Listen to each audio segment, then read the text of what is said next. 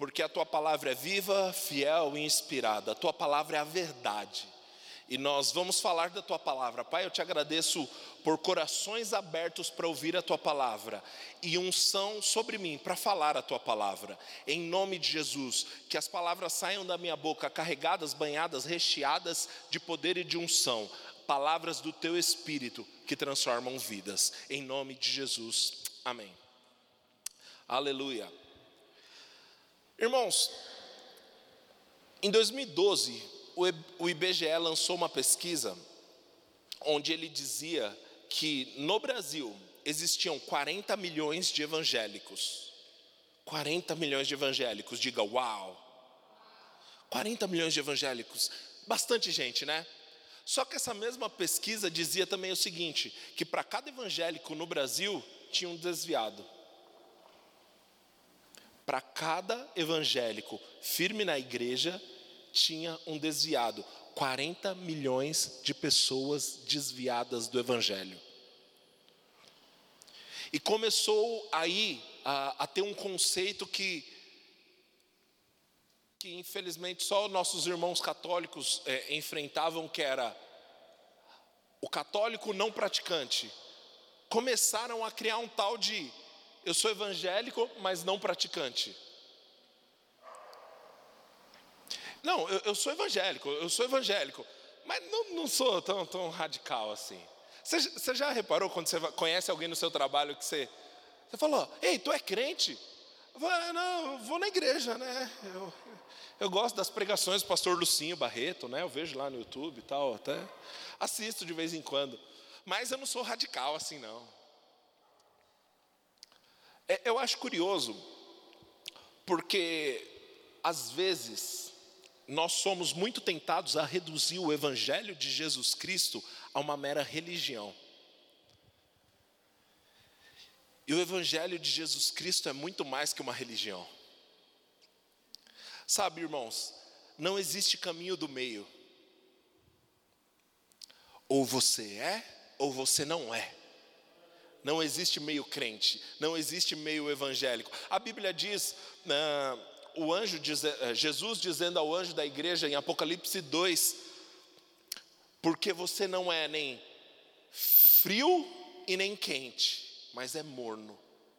Estou a ponto de vomitar-te. Pastor, estava tão bom, clima tão agradável, tão legal, a gente tomando café aqui, agora você vem falar esses negócios pesados. Vai dar tudo certo, irmão. Mas eu acho curioso que muitas vezes a gente tenta reduzir o Evangelho de Jesus Cristo a, a uma rotina que nós temos. Ah, eu vou para a igreja de domingo. Não, domingo é sagrado, eu tenho que ir para a igreja. Eu conheço uma pessoa que falava assim: não, eu, eu falto nos cultos, mas culto de ceia é sagrado. Culto de ceia eu não, não falto. Só faltava falar assim, né? Eu vou tomar hoste, ou quer dizer, o pão, e, mas não falto. Irmãos, se o evangelho que você vive só serve para dentro dessas quatro paredes, deixa eu te dar uma notícia: não é evangelho que você vive, é uma religião.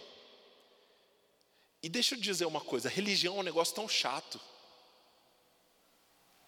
Cara, tu é pastor e está falando que religião é chato, mas é, religião é muito chato. Religião é um monte de regra de não faça isso, não faça aquilo, faça aquilo, não faça isso. Querido, a proposta de Jesus Cristo para você é viver um relacionamento íntimo. Jesus quer se relacionar com você, e isso é evangelho. E eu acho curioso que talvez o apóstolo Paulo, ele tenha achado essa chave que o evangelho não se reduz a uma rotina religiosa, onde ah, eu tenho que ir para um templo todo domingo, ou toda terça-feira, ou todo dia, ou quando eu estou com um problema eu vou lá e peço oração. O apóstolo Paulo achou algo que era muito maior que isso. Abra sua Bíblia aí em Atos, Atos 20. Esse é o meu versículo predileto de toda a Bíblia. Atos 20, versículo 24.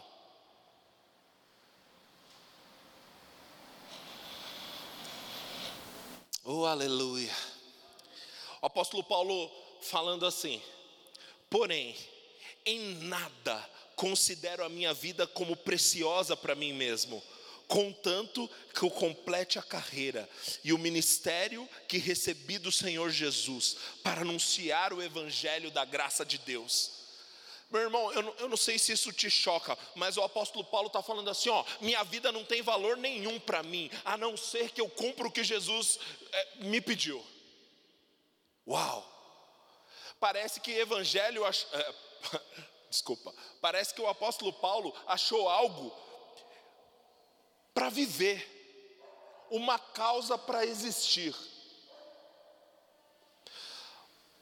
Atribuem essa frase a Martin Luther King, na real eu não sei se foi ele que falou, mas dizem que, que ele disse assim: enquanto você não acha uma causa que você esteja disposto a morrer por ela, você não achou ainda um motivo para viver. Deixa eu te perguntar: existe alguma causa que você esteja disposto a morrer? Você esteja disposto a comprometer a sua própria vida? É isso que o apóstolo Paulo está falando. Falou: ó, minha vida, para mim mesmo, não tem valor nenhum, a não ser que eu cumpra aquilo que Jesus me pediu. O apóstolo Paulo achou mais do que uma religião, mais do que um encontro, mais do que uma igreja onde as pessoas se reuniam e cantavam um monte de música de olhos fechados. Ele achou motivo para existir. E essa é a proposta de Jesus para nós. E aí eu te pergunto: quem era o apóstolo Paulo? Como era a vida do apóstolo Paulo? A Bíblia nos dá algumas pistas. Uh, você está em Atos 20, se você virar algumas páginas aí para frente, você vai chegar em Atos 22. No versículo 3, o apóstolo Paulo fala assim, Atos 22, 3: Eu sou judeu, nasci em Tarso da Cilícia, mas criei-me nesta cidade e aqui fui instruído aos pés de Gamaliel, segundo a exatidão da lei dos nossos antepassados, sendo zeloso com Deus, assim como todos vós sois no dia de hoje. O que está acontecendo aqui? O apóstolo Paulo ele estava falando as credenciais dele. Ele falou: ó, eu sou judeu, tanto quanto vocês. Fui criado nessa cidade. Ah, e educado aos pés de Gamaliel. Deixa eu te dizer quem era Gamaliel, o maior pensador da época. Paulo basicamente estava falando assim, ó, estudei em Harvard. Sabe, a maior faculdade do mundo? Então, eu estudei lá. E aí quando Paulo fala assim, eu não tenho minha vida por preciosa, às vezes a gente acha que, ah, Paulo era um Zé Ninguém, e aí achou uma religião e agora está se defendendo com a bandeira da religião. Não, irmão, era um cara muito importante. Era um cara muito importante que estudou na maior escola da época. Se você abrir a sua Bíblia em Filipenses 3, Paulo dá, dá outra de suas credenciais. Filipenses 3, a partir do versículo 4. Ô oh, meu irmão, muito obrigado, viu? Opa! Até derrubei um pouquinho de água, tão emocionado que eu fiquei. Tem, ah, tem que explicar, né? Senão os irmãos vê que ah, ele jogou um pouquinho de água, é um pouquinho para o santo. Não, irmão. Filipenses 3, a partir do versículo 4. Paulo falando sobre suas credenciais, ele diz assim: Se alguém poderia confiar na carne, bem eu poderia confiar também na carne. Eu, circuncidado ao oitavo dia, da linhagem de Israel, da tribo de Benjamim, hebreu de hebreus, quanto à lei, fariseu, quanto ao zelo, perseguidor da igreja, quanto à justiça que há na lei, irrepreensível. Tá bom, pastor André, não entendi nada, vou te explicar. Paulo estava falando uma coisa. Vocês acham que vocês têm pedigree? Muito mais eu. Sou original de Israel, hebreu de hebreus da tribo de Benjamim, judeu da gema. Quanto à lei, eu era fariseu. Você sabe o que era o farisaísmo? O farisaísmo era a seita mais radical em observar as escrituras. Ou seja, vocês acham que manjam das escrituras? Muito mais eu. Eu era fariseu. Quanto ao zelo, perseguia a igreja. Quanto à justiça que há na lei, eu era uma coisa irrepreensível Para um camarada falar que era irrepreensível, sabe o que significa? Nenhum mestre da lei tinha mais conhecimento do que ele, podia pegar ele de calça curta. Esse era o apóstolo Paulo, um homem extremamente importante para aquela sociedade judaica. Se você voltar lá para Atos 22, não precisa, mas se você continuar lendo o capítulo, você vai ver que o apóstolo Paulo ele era tão importante que ele recebia cartas diretamente do governador para ir perseguir a igreja. Não era qualquer um que recebia essas cartas. Se você olhar lá em Atos no capítulo 7, quando Estevão, o diácono, foi apedrejado, Estevão, Estevão, foi Estevão. Quando Estevão foi apedrejado, jogaram as roupas de Estevão aos pés de um camarada chamado Saulo, um jovem. Só que esse jovem era o mais importante do que estavam ali. É esse mesmo Paulo que a gente está falando.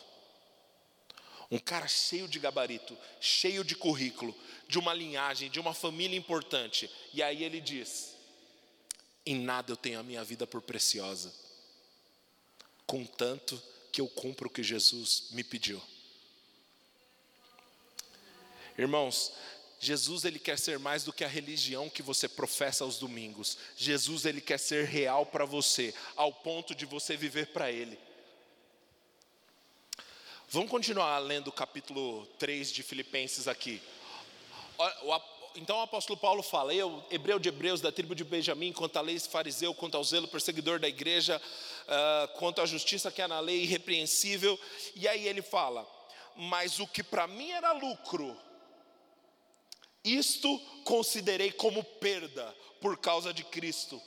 Sim, deveros, deveras considero tudo como perda, por causa da sublimidade do conhecimento de Cristo, meu Senhor. Oh, aleluia! Sabe o que isso quer dizer? Ele está falando, todos esses títulos, todo esse gabarito, todo esse conhecimento que eu tinha, eu considero isso como perda, se comparado a Cristo.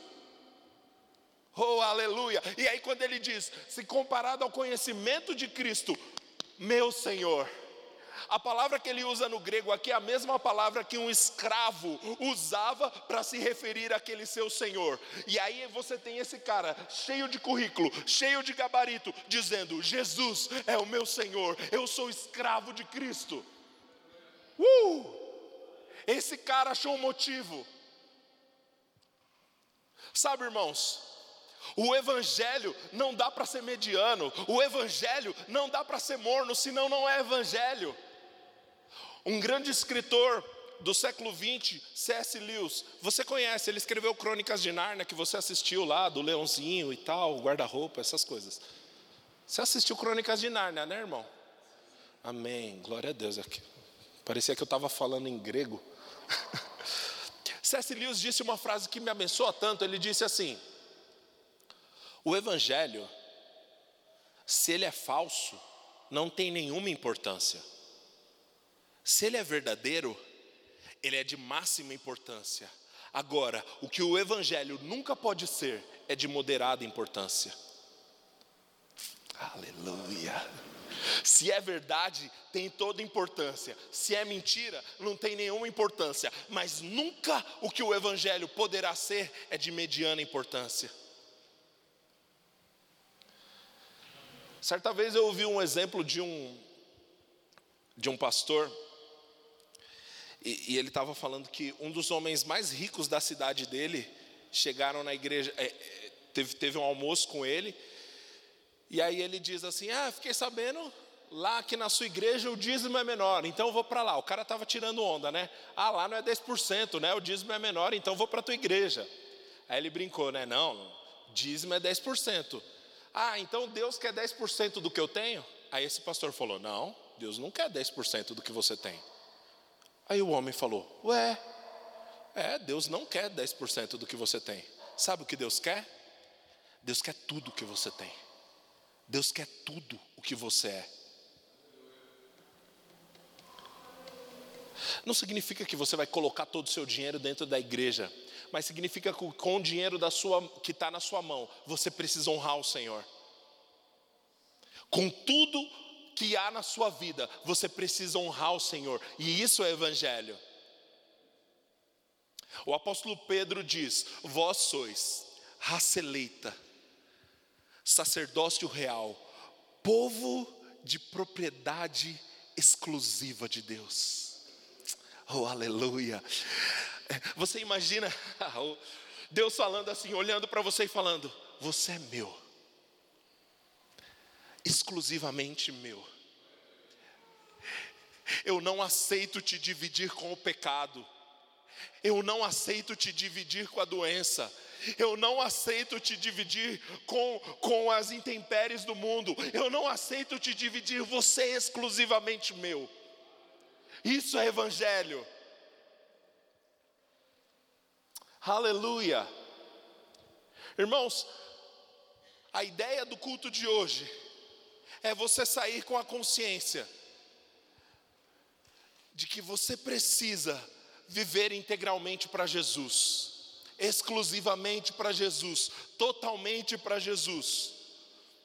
Sabe, você até pode ser um crente que vai para a igreja de vez em quando, fala, eu amo Jesus, Jesus é bom, amém, glória a Deus, essas coisas. E viver a sua vida cotidiana do jeito que você quiser, você pode. Agora, eu te pergunto, você vai para o céu? Vai, vai sim, de verdade, vai mesmo. Você vai, você professa a sua fé em Jesus e quer viver do seu jeito? Pode viver, vai para o céu mesmo. Pergunta é: você quer viver o céu só quando chegar lá do outro lado da eternidade, ou você quer viver o céu a partir de agora? Porque existe uma vida proposta para você, para você viver dias de céu na terra.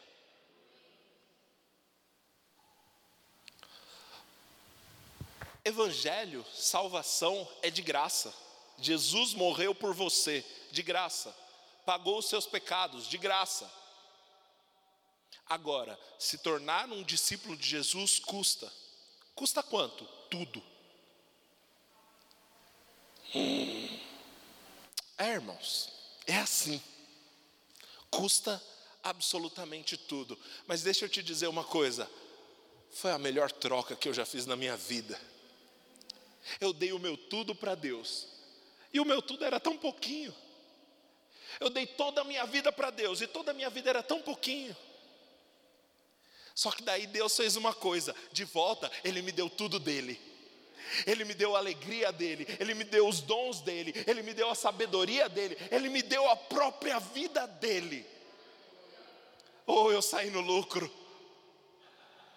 Aleluia.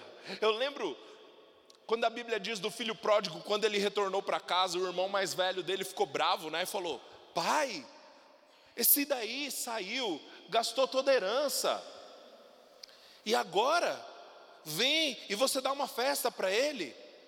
E aí o pai responde para aquele filho: Filho, tudo que eu tenho é teu.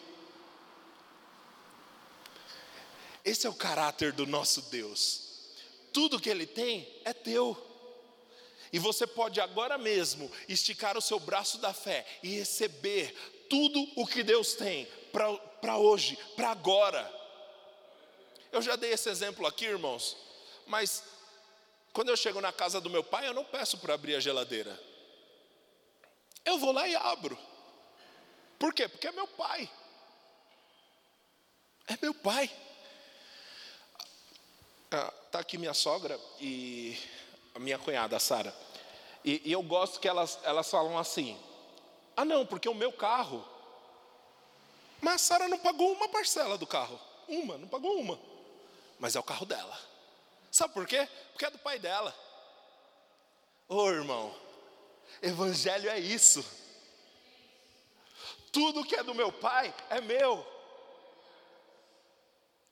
Você que, que, que, que foi, lembra da sua adolescência, você sabe, né? Que seu pé começa a crescer, daí seu pai também não tem mais chinelo, né? Todo chinelo do seu pai é seu. Ah, quebrou não, mas é meu. Enfim. Meu pai adorava isso, só que não. Tudo que é do seu pai é seu. E isso é evangelho. Agora, não dá para viver uma vida de 50%. Não dá para viver uma vida mediana. Não dá para viver uma vida um pé aqui, outro pé lá no passado. Você precisa decidir o que você vai viver. Sabe que eu não sei se todos aqui estão familiarizados com o contexto que a gente está falando do apóstolo Paulo. O apóstolo Paulo, ele recebia aquelas cartas dos governadores, como eu falei, para matar cristãos. Para prender cristãos. Pensa que loucura.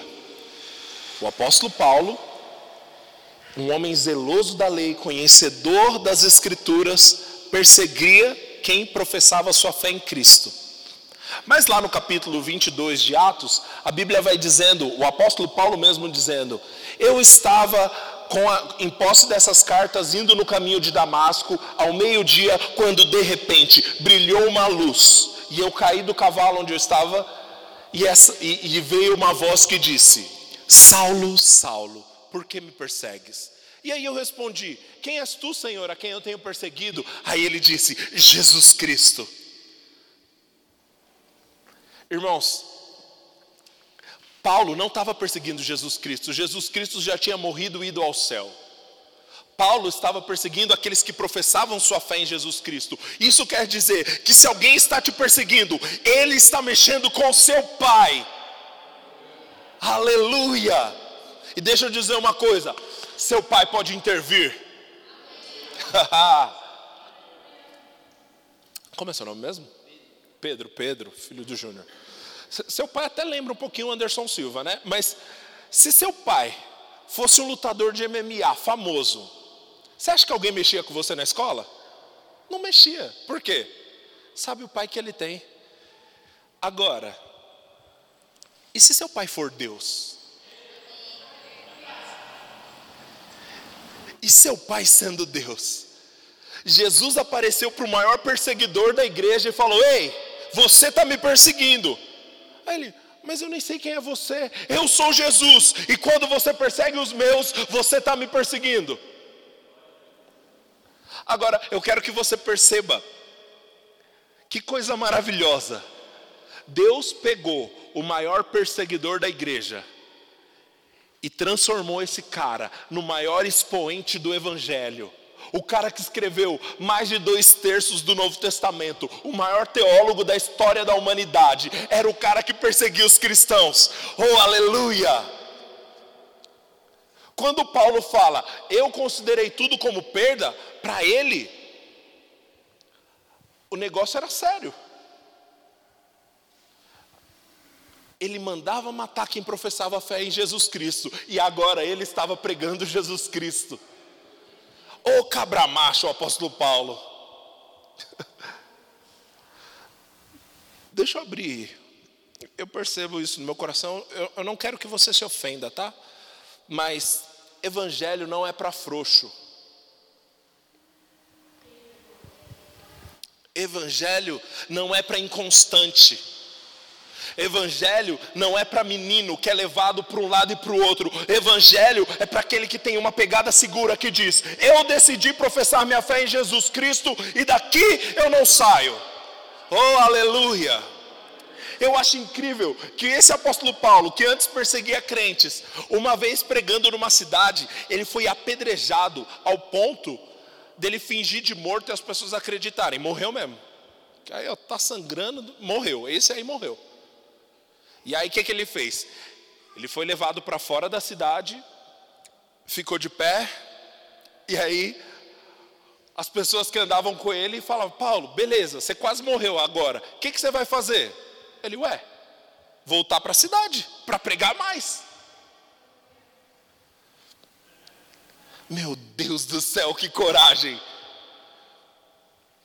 E aí, esse cara que vivia sendo apedrejado, que vivia sendo uh, humilhado, sendo preso injustamente, ele diz que tudo que ele passava, se, tudo que ele estava passando, simplesmente era uma leve e momentânea tribulação.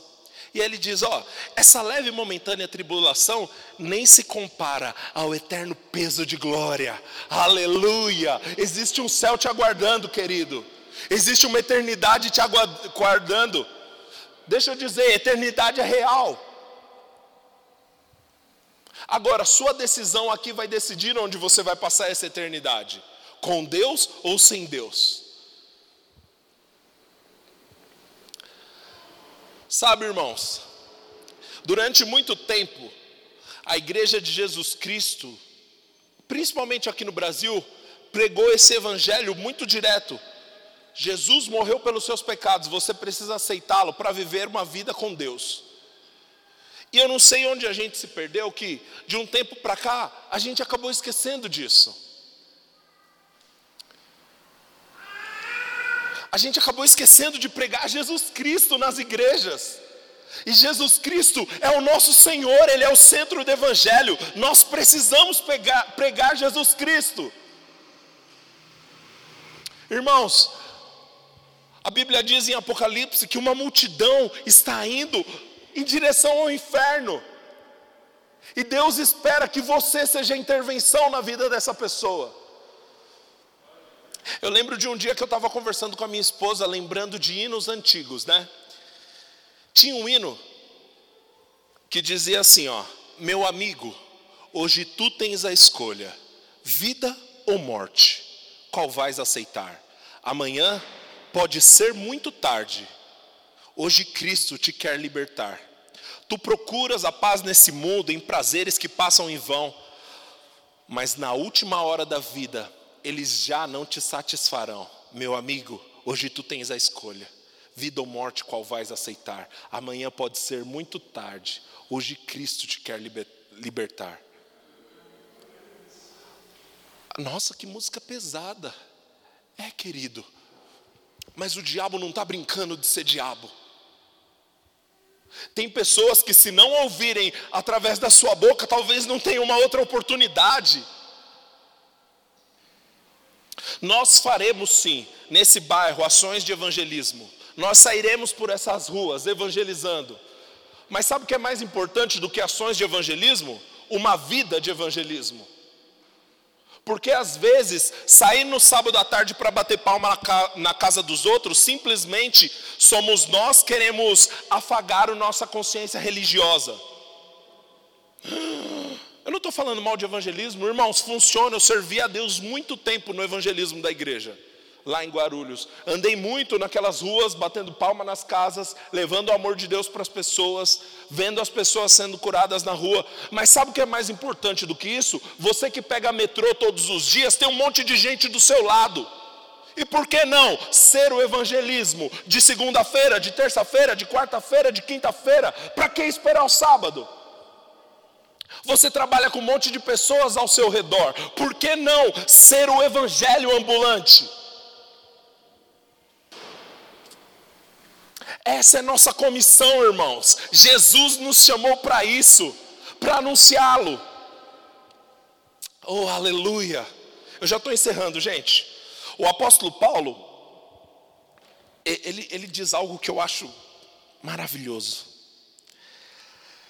Olha só, esse cara que eu contei todo esse contexto, lá em Gálatas 2:20, ele diz assim: você nem precisa abrir. Ele diz: Logo, já não sou mais eu quem vive, Cristo vive em mim. E esse viver que agora tenho na carne, vivo pela fé no Filho de Deus, que, que me amou e a si mesmo se entregou. Oh, aleluia! Esse homem está falando: olha, nem minha vida eu estou vivendo mais. A vida que eu estou vivendo hoje é a vida de Jesus no meu lugar. Aleluia. Eu quero que você repita assim comigo. Obrigado, Pai, pelo ar-condicionado. Amém, está chegando. Também estou com calor. A vida que eu agora vivo é Cristo vivendo em mim. Aleluia. Tem um outro texto que o apóstolo Paulo diz assim: Porque para mim viver é Cristo e morrer é até lucro. Por que, que ele diz isso? Que morrer é lucro? Ele diz: Porque se eu morrer, Isso está escrito lá em Filipenses 1. Porque se eu morrer, eu vou ir ter com Cristo, eu vou conhecê-lo face a face, eu vou vê-lo presencialmente, o que é infinitamente melhor. Parou para pensar nessa consciência? O cara fala assim: ó, na verdade eu até prefiro morrer. Morrer é, porque eu vou ver ele face a face. Não, não, Paulo não tinha pensamentos suicidas. Paulo não estava descontente com a vida, Paulo estava apaixonado pelo Senhor Jesus Cristo. Ele estava dizendo: Eu quero vê-lo face a face, eu quero encontrá-lo, eu quero ver o meu Senhor, eu quero conhecê-lo. Aí ele fala: Mas agora é melhor ficar vivo, por quê? Porque eu vivo, faço a obra dele aqui na terra. Consegue perceber a expectativa de Deus ao seu respeito? Deus quer que você viva, que você viva bem, para fazer a vontade dEle aqui na terra. Quando Jesus disse, Jesus orou: Seja feita a sua vontade na terra, como ela é feita no céu. Você é o agente disso, você é a resposta dessa oração, de fazer a vontade de Deus na terra, como ela tem sido feita no céu. Aleluia. Último texto. Esse eu quero que você abra sua Bíblia. Abre sua Bíblia em Mateus 13. Para mim, esse é o resumo do que é o Evangelho.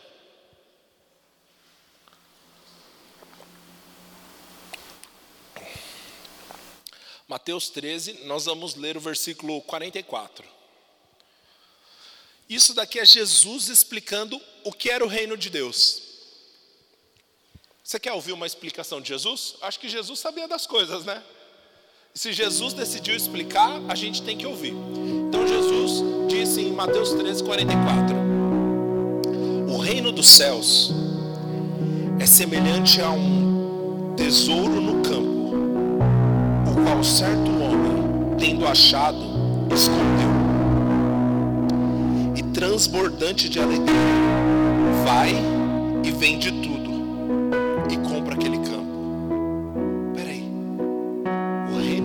semelhante a um tesouro que estava escondido num campo. Aí um homem encontrou esse tesouro. E sabe o que esse homem fez? Vendeu tudo que tinha. Vendeu tudo que tinha falando: "Oh, Senhor, é tão difícil viver para você". Não, não, não, não. A Bíblia diz que ele transbordante de alegria vendeu tudo que tinha. Por quê? Porque ele tinha achado algo melhor